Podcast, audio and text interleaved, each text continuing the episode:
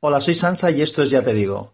En este episodio os recopilo una serie de llamadas eh, que tuve respecto a la eficiencia de las garras Brita como eh, tratamiento de agua para quitarle el sabor al agua u otras dudas que plantearon algunos de los compañeros de Anchor. Y al final pues acabo haciendo un segmento un poco más largo sobre cómo, qué tipos de tratamiento de agua existen. Así que os lo dejo a continuación y espero que os guste. Si tenéis cualquier duda, la planteáis y la intentamos contestar también. Hola Sans, aquí Nacho. Bueno, te quiero plantear un dilema después del exitazo del zumo pulpa, sí, pulpa no. Y es el tema de la jarra brita. Si la chorrada esta del filtro sirve para algo en una ciudad como Madrid. O si estamos gastándonos el dinero en algo que ya viene filtrado por la infraestructura del canal. Bueno, experto, espero tu comentario. Chao.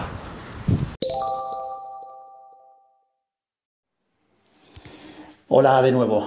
Bueno, habéis escuchado a Nacho Caballero que nos hace la pregunta sobre si las carras Brita con el filtro ese que tienen son eficientes o efectivas o no lo son. A ver, Nacho, sí que lo son. De hecho, yo utilizo una. Eh, mira, en la casa donde estoy ahora mismo tenemos una para, para quitarle un poco el sabor al agua porque aquí tiene sabor. Ahora, si me preguntas si en Madrid te hace falta, pues ¿qué quieres que te diga? El agua de Madrid es extraordinaria.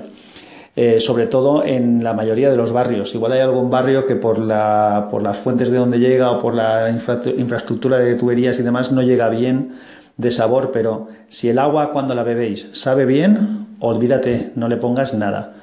Para lo único que sirve esto es para quitar pues, mm, sabores residuales de cloro o o agua que no está, ya te digo, que no está muy bien de sabor.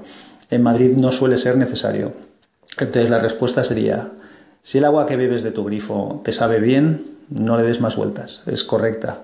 Ya está potabilizada, filtrada y con todos los beneplácitos que tiene que tener y además ya te digo que suele ser de muy buena calidad en Madrid. Si el agua no te sabe bien, entonces sí, entonces puedes utilizar la jarrabrita. Eh, si no te hace falta, estás haciendo, estarías haciendo un gasto innecesario y, además creando unos desechos de los cartuchos que tampoco son son para qué tienes que crear un, desecho adicional, porque eso también es así. ¿eh? los cartuchos tienen un, duran bastante, pero una vez tienen varios ciclos, cuando se acaban los ciclos hay que desecharlos. Entonces, de esa manera eh, estamos generando al final un residuo adicional que podemos eh, evitar. Entonces, mi consejo, si el agua está buena, es que te olvides de jarras ni de nada. Si queréis, en otro momento que tenga más tiempo, porque ya os he contado qué me pasa a mí hoy y por qué motivo voy a colgar ahora y no voy a volver a aparecer por aquí seguramente eh, hasta la noche tarde. Eh, en otro momento, si queréis, os explico cómo funciona esto de las garras Brita y otros sistemas que hay de, que podemos utilizar a nivel doméstico para mejorar la calidad del agua. Un abrazo fuerte, chao. Hola Sansa, buenas tardes, soy Teresa, de Dame un Minuto. Eh, respecto al colín de Nacho preguntándote sobre la brita en Madrid, si es necesaria o si es un camelo, yo te diré que yo no vivo en Madrid centro, pero en Las Rozas también abastece el canal de Isabel II, con lo cual es Madrid. Y llevo usando la brita por lo menos hace, no sé, más de seis años. De hecho, la que tengo ahora es la segunda porque se me rompió, se me, se me cascó, vaya. Y yo sí que noto diferencia. A mí me sabe bastante mejor el agua de la brita. A mí me pones dos vasos, uno del grifo y otro de la brita, y te sé decir, vamos, rápidamente cuál es cuál. No sé qué le quitará, si el pelín de cloro, no sé, pero a mí me sabe mucho, mucho mejor. Nada más, un saludito, chao. Hola, soy Sansa de Ya Te Digo. Bueno, aún seguimos por el lío de la fiesta de cumpleaños, pero como he aprovechado un momento para salir a hacer unas cosillas eh, y tirar unas cosas a la basura, pues aprovecho.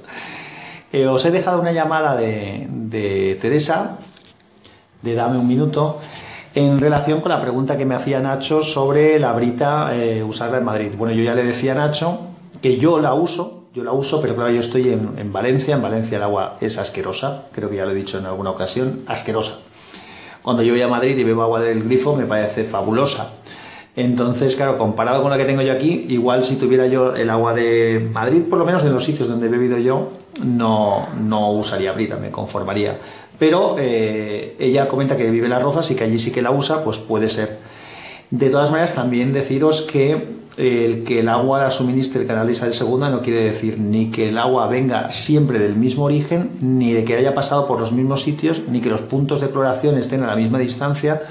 Puedes tener la mala pata de que en la zona donde te llega a ti el agua pues sea de una zona distinta, que venga de, un sitio diferente, o que eh, tenga un punto de cloración cercano, con lo cual la cantidad de cloro residual sea mayor, con lo cual tenga un poco de más de sabor, que es una de las cosas que efectivamente quita la brita, ¿eh? el sabor a, cloro y algunos sabores residuales, entre otras cosas tiene un filtro de carbón activo, ya os contaré con más detalle, pero bueno, tiene una parte del filtro de carbón activo que eso quita un poco los malos olores y, y demás.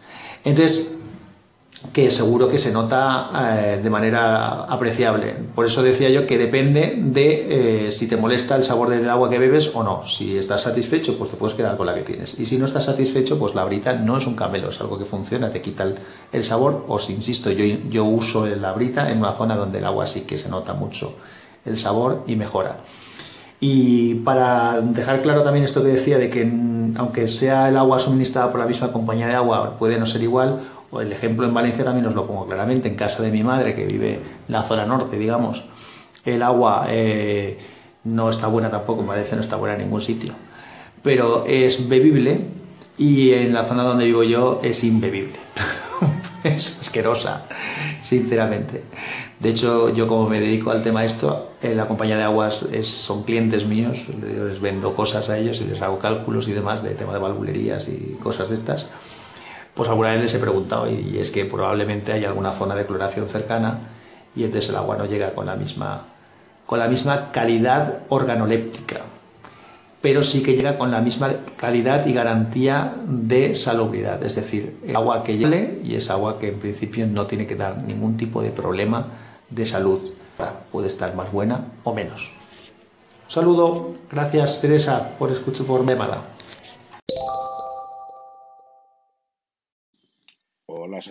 Aquí luego me suma las preguntas de la brita. Eh, la brita sirve para quitar el calcio del agua. Eh, es que es la única manera que hemos visto que el chisme este de calentar agua para las infusiones eh, hace menos capaz de, cal, supongo, en el fondo. Porque yo aquí en Pamplona, que es una ciudad mini. Eh, he vivido en tres sitios y en los otros dos sitios el agua era fantástica, en casa de mis padres y donde estuvimos viviendo durante un tiempo. Eh, y sin embargo aquí el agua sabe bien, pero no sé, tengo la sensación de que tiene una carga de calcio importante por eso, por el hervidor de agua. Venga, hasta luego.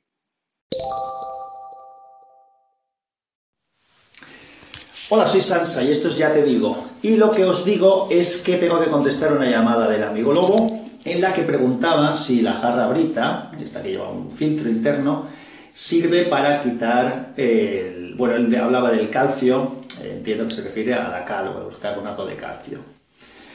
Entonces os voy a explicar que efectivamente sí que lo quita en parte, pero quiero antes eh, explicaros un poco cómo funciona este tema del tratamiento de agua doméstico, digamos, o incluso el, industrial, sin entrar en demasiados técnicos.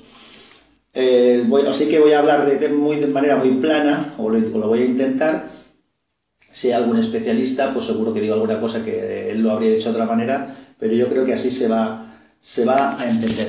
Bueno, lo primero, muchos de vosotros sabéis que yo me dedico al sector del agua, lo que pasa es que no específicamente al tema del tratamiento, es un tema que conozco yo estoy más en lo que es el, manejo del agua, en el tema de lo que son las válvulas que regulan el caudal de agua, el cierre de las mismas.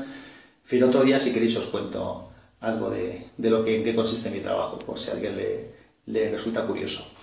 Bueno, pues el agua, cuando eh, digamos que hay una cosa que es importante y es que casi todo el mundo sabéis que el agua es H2O. Esto significa que una molécula de agua tiene dos átomos de hidrógeno y un átomo de oxígeno. Eh, como el oxígeno tiene carga negativa y el hidrógeno tiene carga positiva, en la molécula se organizan de una manera polar, es decir, el átomo de oxígeno, que es mucho más grande, se coloca, digamos, en el centro, si imaginamos una bola, y luego tiene otras dos bolitas puestas en, haciendo como un ángulo en una esquina, ¿vale? Eh, se coloca así precisamente por esa polaridad que tienen positiva y negativa. Entonces, la molécula de agua por sí misma también es un dipolo, es decir, tiene una parte positiva y una parte negativa. Eso le da una serie de características y una de ellas es que el agua es un buen disolvente, disuelve otra serie de sales que se pueden quedar disueltas en el agua. Entonces, lo primero que se quiere tener claro, en el agua pueden haber cosas disueltas, es decir, integradas, y pueden haber cosas suspendidas, es decir, que nosotros no las vemos, pero si dejáramos la botella, una botella de agua durante mucho tiempo quieta, esas cosas precipitan, es decir, caen hacia abajo, porque están disueltas, en o sea, perdón, están mezcladas en el agua, pero no están integradas con el agua. Entonces, la primera, el primer tratamiento que se puede hacer en el agua es un filtrado. El filtrado es un proceso físico, es decir, separar esas partículas que hay en el agua separarlas de la misma. Entonces, para hacerlo, pues se utiliza un filtro, y el filtro es un tamiz, hay distintas maneras de hacerlo, pero una muy sencilla es imaginar un tamiz, como si fuera un colador, que tiene unos agujeritos. La luz de esos agujeritos, es decir, el tamaño de ese agujerito, es el tamaño mínimo de partícula que puede, máximo de partícula perdón, que puede pasar eh, el filtro, por lo tanto que puede quedar suspendida en el agua. Cualquier partícula mayor que la luz del tamiz no pasará. Y hay filtros que son pues, una, malla, una malla metálica, una malla de materiales sintéticos. También hay filtros que son de discos, es decir, que son varios discos unos puestos encima de otro y entre ellos queda un huequecito que es por donde pasa el agua. Hay filtros de arena, como los de las piscinas, por ejemplo, y también hay filtros que tratan agua, agua potable que son de arena y el agua pasa a través de la arena y se va filtrando. ¿vale? Eso sería un tratamiento físico, quitar las partículas sólidas que hay por ahí eh, mezcladas con el agua. Esto es importante en las casas porque esas partículas eh, sólidas, pequeñas piedrecitas y demás, sí que van a acabar, si no las filtramos antes, pues pueden acabar en los filtros que hay en la propia casa, por ejemplo, a la salida de los grifos. Cada grifo tiene una pequeña rejillita que hace que el agua no salga desordenada, que te salga un chorro más o menos arreglado, y esas partículas, si se quedan enganchadas, se quedan enganchadas, pues acaban obturando el pequeño y hace que no funcione bien. Pues el típico grifo este que lo abres y sale cada un trozo de chorro para un lado y otro trozo para otro. Bueno, esto sería lo primero, un filtrado. Después existen lo que se llaman filtros de carbón activo, que el carbón activo tiene la, particularidad de que mm, retiene o se queda pues con malos olores, sabores y demás. Por ejemplo, esto viene muy bien para el sabor del cloro residual o si el agua tiene sabores. Un filtro de carbón activo. Y luego vendríamos ya a los, entraríamos ya a los tratamientos químicos, por ejemplo, el añadir eh, sustancias que hacen precipitar esos sólidos, pero eso se utiliza sobre todo en plantas de tratamiento y no viene mucho al caso. Si alguien tiene curiosidad, me preguntáis y os cuento. Pero sí que hay otra serie de cosas que seguro que habéis oído hablar, que es lo que se llama un descalcificador. Un descalcificador, también hay desnitrificadores, pero bueno, lo que casi todo el mundo ha oído hablar es de un descalcificador. En las zonas donde tenemos una cantidad de cal en el agua, de carbonato cálcico disuelto en el agua, este sí que está integrado en el agua, ¿vale? Muy grande, pues tenemos problemas de deposición en las tuberías. ¿Por qué? Porque ese carbonato cálcico se queda unido a esos, esos, esos dipolos, a esas moléculas de agua que tienen carga positiva y negativa por cada lado, se le quedan hinchados y entonces forman parte del agua. Pero en, en algunas circunstancias y en alguna situación, ese carbonato cálcico puede soltarse y se puede incrustar en las tuberías, en los calentadores, por ejemplo, el aumento de temperatura influye mucho, por lo tanto, todos los elementos como calentadores, serpentines de calentadores, máquinas, eh, eh, máquinas de vapor de estas de vaporetas de planchas o cafeteras y cosas de este tipo, pues ahí puede depositarse el calcio.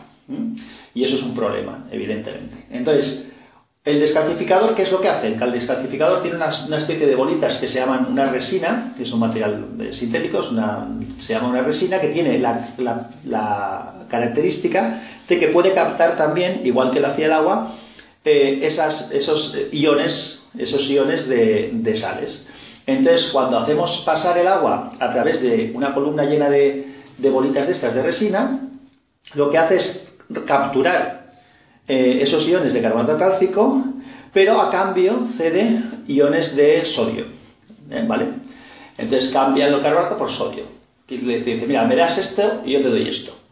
Y entonces el agua deja de tener carbonato cálcico, con lo cual ya no tiene esos problemas de incrustaciones que podría tener si no pasamos por el descalcificador.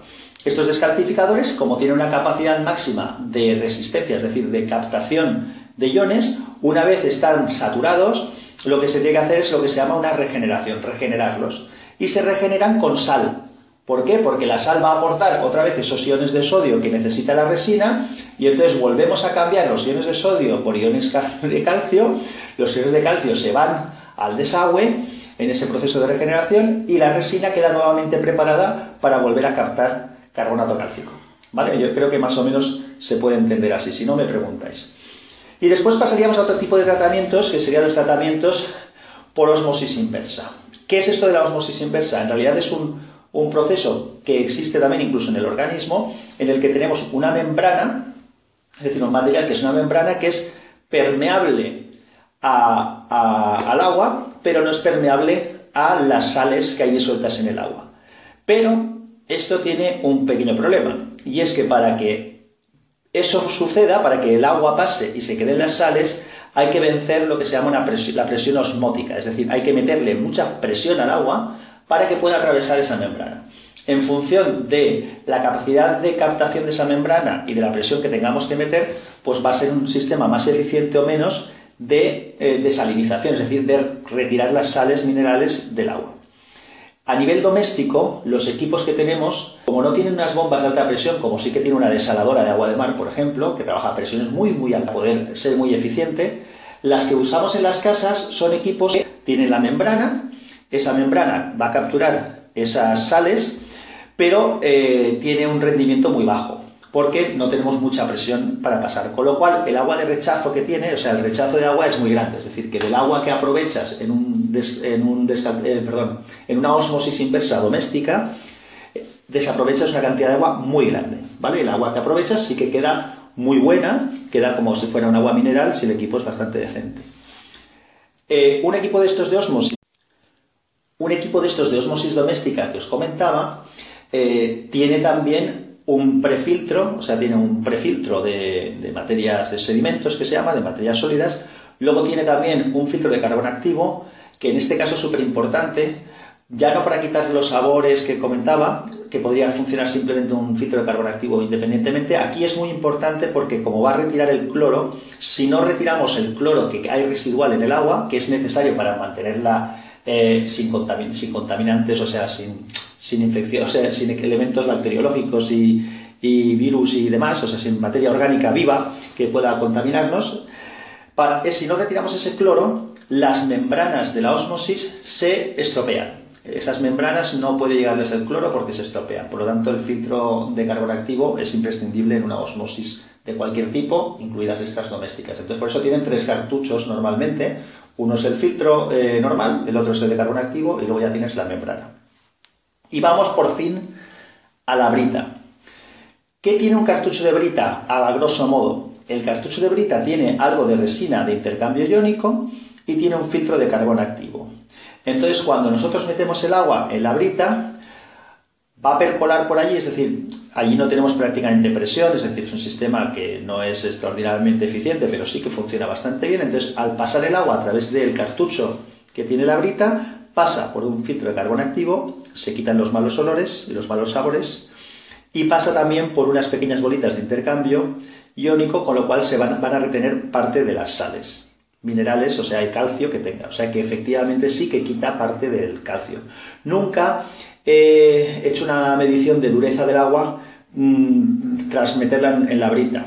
Eh, sí que se nota claramente cuando la bebes, sobre todo si la fuente de origen de agua es mala, sí que notas una mejoría. Lo comentaba Teresa el otro día, de, de Dame un Minuto, y lo comenté yo también, que también lo uso aquí en mi casa.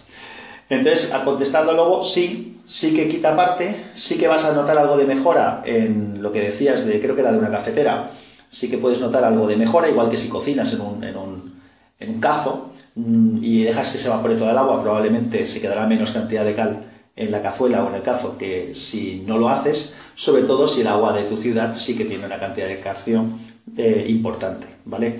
Eh, aquí en las zonas de Valencia, Alicante, más peor aún, y hacia Mur y Murcia, Almería, en todos estos sitios, sí que es un tema bastante problemático y a nivel de, lo que son las compañías de agua y los tratamientos y, las conducciones y las válvulas y todos los equipos a veces tienen, tenemos, tenemos tanto los que llevan la gestión de agua como los que fabricamos y diseñamos y calculamos los equipos algunos problemas. Pues nada, espero que os haya servido de algo la explicación. Si algo no está claro y queréis que lo aclare, me lo, me lo decís eh, y lo intentaré hacer en un segmento mucho más breve que este, que se ha ido a los 12 minutos y no sé si he batido el récord mío. Un abrazo fuerte, chao.